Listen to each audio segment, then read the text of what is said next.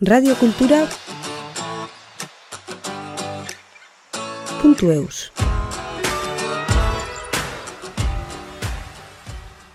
Egurra lantzea eta bidaiatzea gustukoa baititu, Gus Elizondo Aspandar gazteak mundura deitutako enpresa sortzea animatu zen. Gusek, kutsa kengarriak fabrikatzen ditu gure eguneroko autoa, kanpinkak, bihotzeko edo profesionalentzat egurrezko eta neurri seginitako apalak. Mundura enpresari esker, mundura joan zaitezkela eta ilargia mun miresten alduzula aldarrikatzea maite du guzek.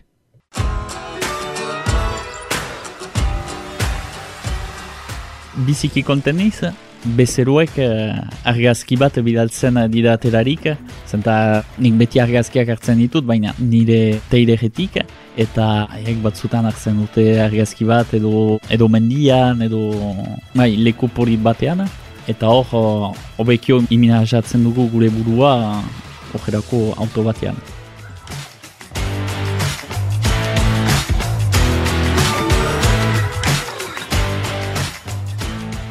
Beraz, egunon uh, entzure eguziak. Ni gus uh, erizondo deitzen naiz, azparnekoa naiz, azketakoa, eta dura urte batzuk, dura hiru urte mundura enpresa sortu dut, eta enpresa honekin autoak amenazatzen ditut, barnean loiteko edo profesionalen zatele bai. Eta mundura, erran behar dugu nora, nora idazten den, M-O-O-N-D-U-R-A, beraz, euskaraz mundura eta bada itz joko bat, mun irargia inglesez, beraz eh, mundura joan zaitezke eta edo zein lekutik uh, irargia miresten alduzu.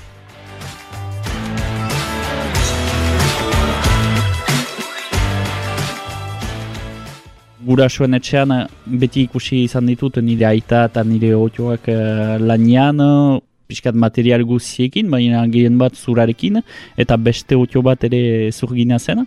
Eta orokorrian nire ikasketak egin ditut bai zurgintzan, zurgina izaiteko, eta betidanik zur mundua gustatu uh, zitzaidan, eta beraz hortik asiniz, eta gero autoak ere maiten dituen, eta dura sortzi urte kangu bat erosin nuen, eta um, bai simplekin gibedeko partean kutsa bat oea bihurtzen zena, Eta gero, pixkanaka, pixkanaka, hau hobetu, hobetu, eta dura iru urte baino pixkat gehiago, hortan uh, lan egiten dute.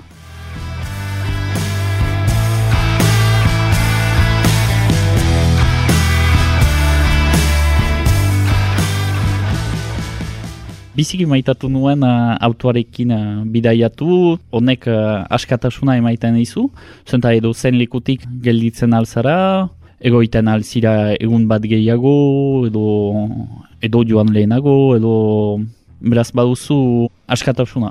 Eta hori izan daiteke, adibidez emendik eh, nahiko horbil uh, Euskar Egean egun batekoa edo asteburu batekoa, edo beste naz ere, diadanik joan niz uh, biginen, Italiara edo Portugalera eta kasu hauetan bi hastez. Eta beraz, posible da bi hastez bidaiatzea kango batian bi pertsonentzat.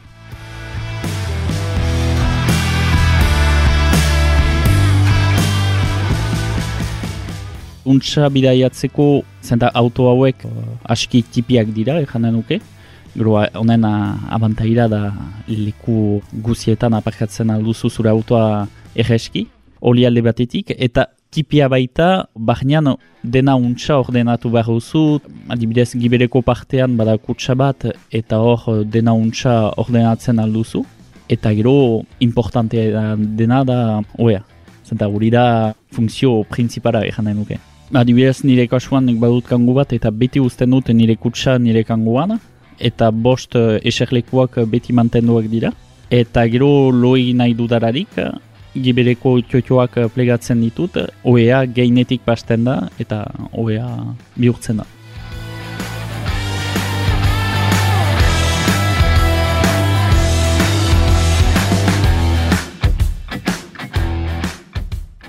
Kutsa estandar batzuk egiten ditut kangu, berlengu eta aujerako autoentzat. Baina gero anitzetan lan egiten dut beste bezero batzuekin, adibidez baute trafik bat edo aujerako auto bat, eta kasu honetan neugira egiten dut. Adibidez, hor duera guti, norbaitek galein dit gauza bai aski berezi bat, zenta berak erosiko du uh, Peugeot expert bat, eta sartu nahi du bere uh, tandema, bere bizikleta, bi pertsonentzako bizikleta. Beraz, hau azpian, eta gero gainetik uh, loinen dute.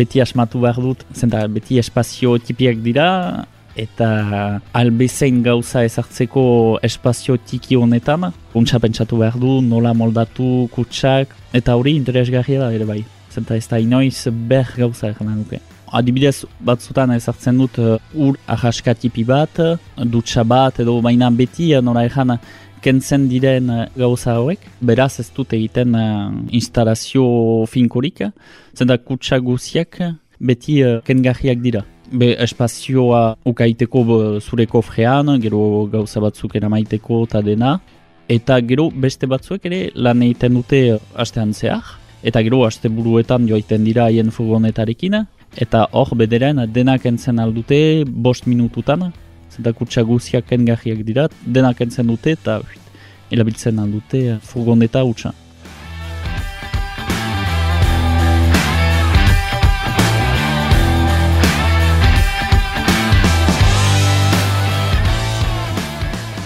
Karta grisan ez duzu deus uh, aldatu behar, edo kontrol teknikoa ere pasten alduzu uh, normalki. Nik ere batzutan nire autoan jadanik pasadut uh, kontrol teknikoa, eta kutsa kofrean zena. Baina beti bost eserlekuak mantenduak baitira eta dena, haiek ez dute deus gaiten.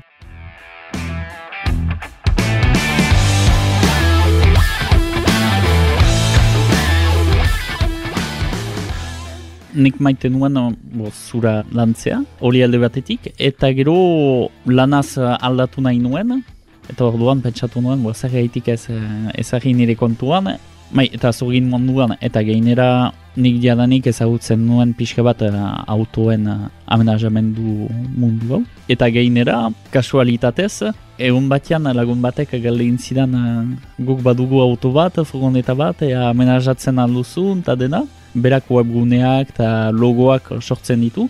Eta trukaketa bat egin genuen, nik kutsa egin, egin nion, eta gero berak webgunea eta logoa. Eta honekin, uh, bai, biziki kontentu. Trukak eta ona izan zen, zenta hori astapenean izan, uh, izan zen.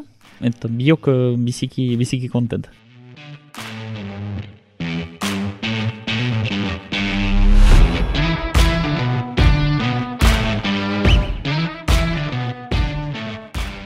Neugila lan egin dezaket, bezeroak gauza berezi bat nahi maima du, posible da, zenta ez dut deus aintzinetik fabrikatzen, eta hor duan, bai, eiten aldu bezeroak nahi, nahi duena gutxi gura bera. Eta astapenean lan egin nahi nuen bakarriko kangu eta berlengo eta horrelako autotipien zat.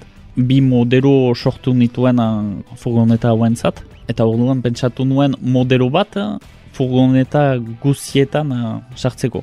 Beraz, erosten alduzu ojerako kutsa bat, kangu bat bani duzu eta zure, eta adibidez lagun batek, berlengo bat bani du, muntatzen aldu bere, uh, bere furgonetan ere bai. Gauza batzuk, uh, adibidez, hankak luzatzen edo tipitzen aldira, eta hori da.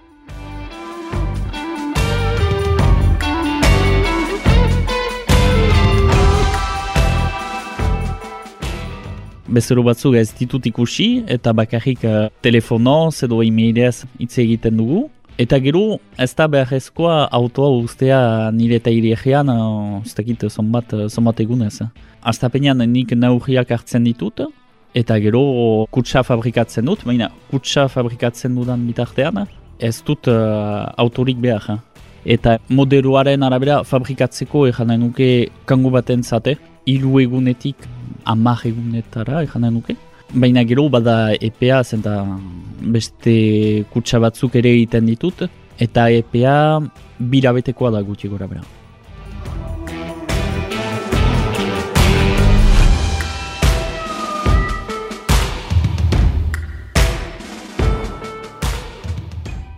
zura bezaran panerak erabiltzen ditut eta gehien bat eh, kontratxapatua. Anitzetan horrela da, zur-zurizkoa, eta gero zur-zurizkoarekin eh, bi modero ditute jana nuke. Edo gainetik bada stratifikatu bat, panera edertzeko eta kolore batekoa izaiteko, grisa edo suria edo piskat nahi duguna. Edo bestenez zur kolorea eta zur kolorea delarik beti bernizatzen dute. Eta kasu honetan berniza azketakoa da, hori importantea niretzat. Eta nik maite dut untsa paintzea, adibidez modero batean erran nuen bezala ba, eh, bernizatu, hori da gehen bat modero simpleen baina gero kolorezko kutsak direlarik, bazterrak eh, pintatzen ditut eta gero aluminiozko bajekin um, apaintzen ditut politagoa izaiteko eta hori.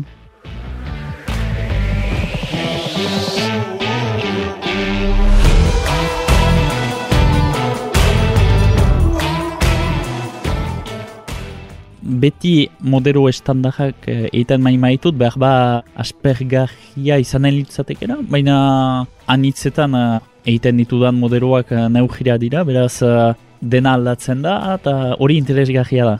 Eta ni hortan hasi nintzen um, autoak amenazatzen eta dena, eta araun batek uh, gali zidan ea profesionalen ere lan egiten nuen edu ez, eta gero egin baietz, eta gainera maite dut ere profesionaren uh, furgonetak amenazatzea, eta beste lan bat da, aldatzen da.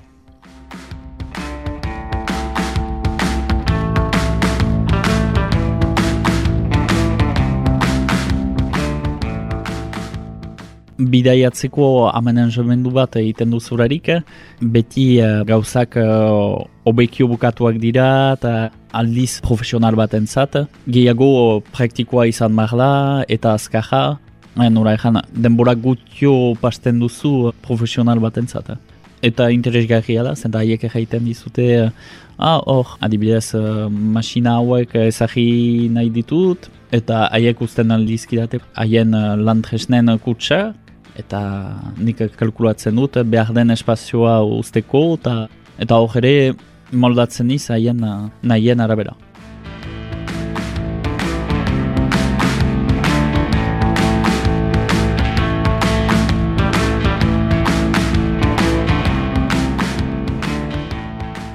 Horein arte planoak eskuz egiten dituen, eta dura seire bete formakuntza bat egin nuen uh, planoak uh, ordenagairu batian egiteko.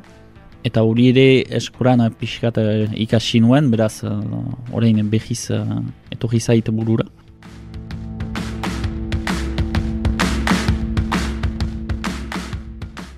Komunikatzen udararik, adibidez esku horietan, webgunean, sare sozialetan, eta dena, beti e, euskaraz eta trafrantzesaz. Ah, eta hori importanta da, bai. Zenta hemen euskara egian gira, beraz, um, bo, gero bezeroaren arabera, baina bezeroa initz uh, euskaldunak dira, bai. Eta horrein arte, kasik lan egin dut zazpi uh, provintziko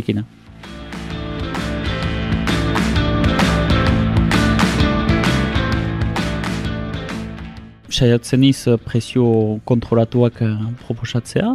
Adibidez, kangu baten zata, kutsa simpleenak, mira euro edo eusko baino gutio bario ditu. Jadanik, pertson partikular bezala eusko kidean iz. Logikoa izan zen niretzat, euskoa onartzea nire enpresan ere bai eta geroa trafik batentzat ez dakit adibidez isoratzen mani dut, sabaia apaindu, bazterrak apaindu eta kutsa pixkat landuagoak mani madira, bos mira eurora arte joan daiteke aintzin kontua, baina kasu honetan da amenajemendu untsa-untsa landua de, derarika. Eta gainera auto hau erabiltzen alduzu egunero, zeta kampinkar bat erosten behin mauzu, hau erabiltzen duzu bakarrik aste buruetan edo bakantzetan edo...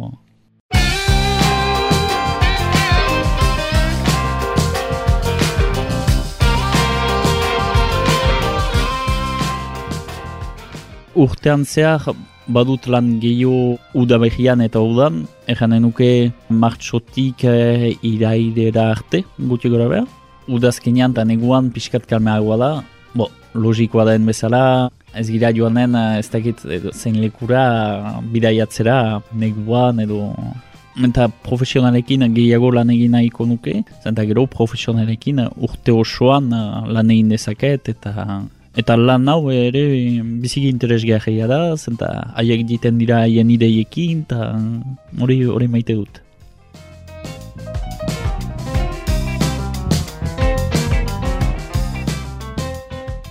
Astapen astapenean banuen beste lan bat ondoan, eta hor duera bai kasikiru urte, utzi nuen lan hau, eguneko egunean aritzeko nire enpresana.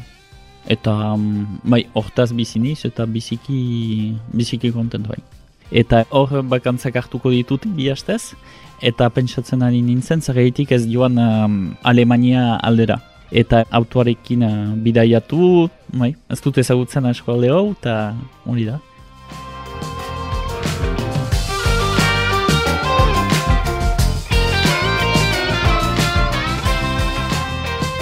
Radio